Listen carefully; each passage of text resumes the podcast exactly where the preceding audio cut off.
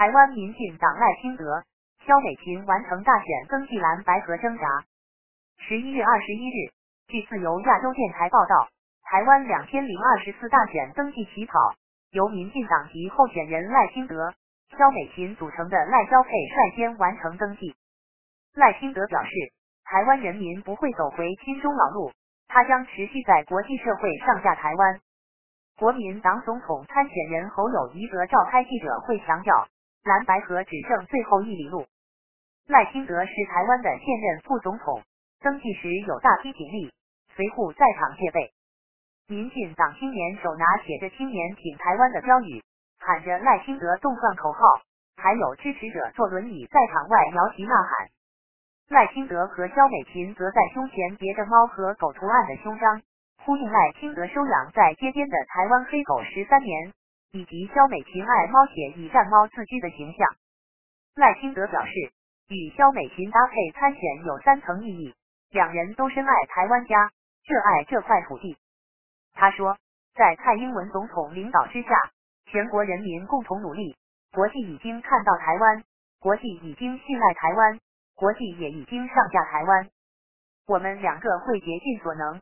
让台湾持续在稳健的路上走入国际，迎向未来，不走回一中的老路。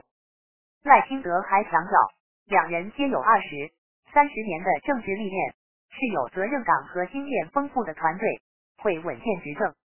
他并表示，国会议席过半也很重要，呼吁公众投票给民进党立委。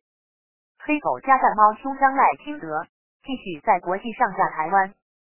针对赖萧配主张不走回亲中老路，台湾东吴大学政治学系助理教授陈方瑜接受自由亚洲电台采访分析，亲中老路就是接受九二共识，接受一中原则，接受台湾是中国一部分，换取中国跟我们谈判，让我们去参加什么国际组织，这当然不能再走回去，等于宣告台湾是中国一部分，台湾是中国的内政，不管在国际法。舆论都很有效果，是很重要的宣誓，是保护主权的宣誓。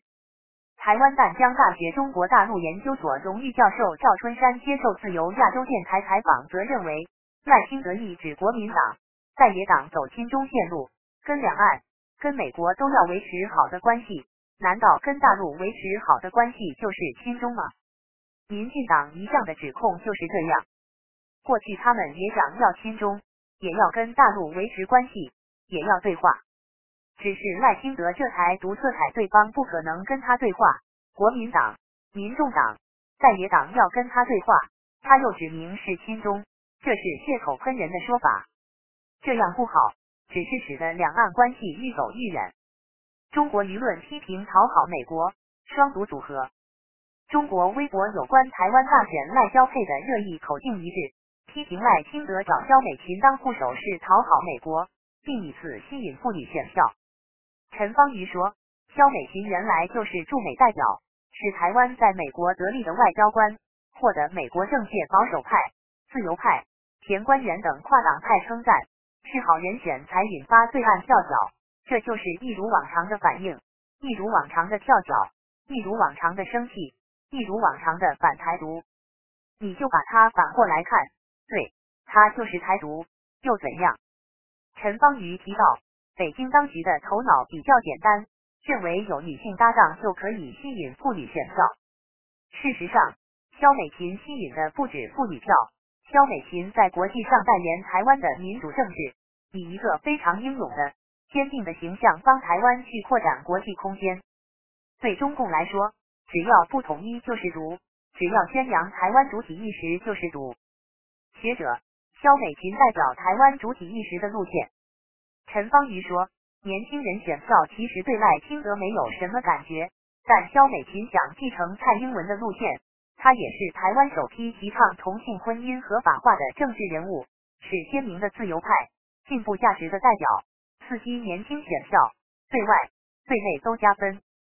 陈芳瑜说，肖父每天自我定位为战猫，猫的战士。是回应中共对台湾的霸凌。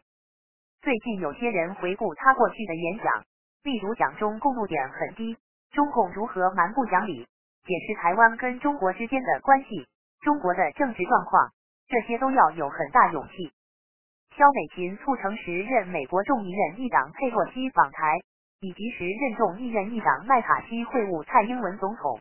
这两事件令他两度被中国列入所谓台独顽固分子的黑名单。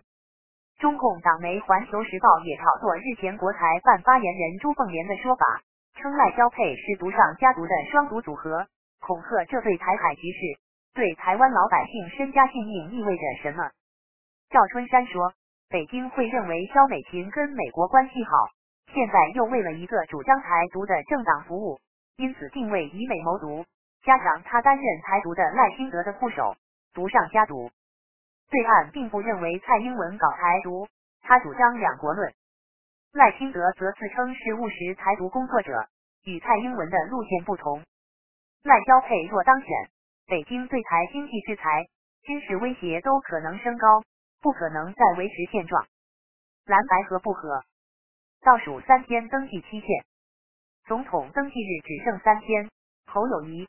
柯文哲、郭台铭动向不明，民众党传出柯文哲竞选总干事黄珊珊周三将先去众选会领表，预计柯文哲会在周四或周五登记参选。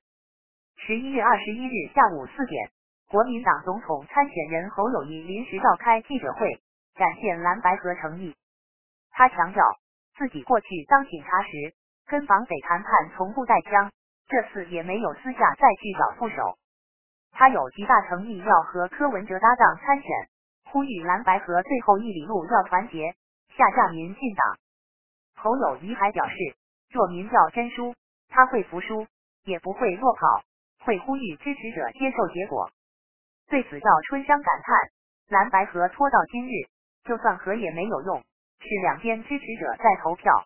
现在搞成民众党跟国民党双方面对抗愈来愈激烈。就算和也没办法争取两边支持者来接受对方，独派爆发，蓝白河涉嫌违反选题法拖延资仓条款。台独团体台湾国理事长陈庆涵上周告发前总统马英九、国民党主席朱立伦、侯友谊和柯文哲等四人涉嫌违反总统、副总统选举罢免法拖延资仓条款，以各部会的权力分配作为契约标的，两党形同公然分赃。严重侮辱台湾人民的智慧。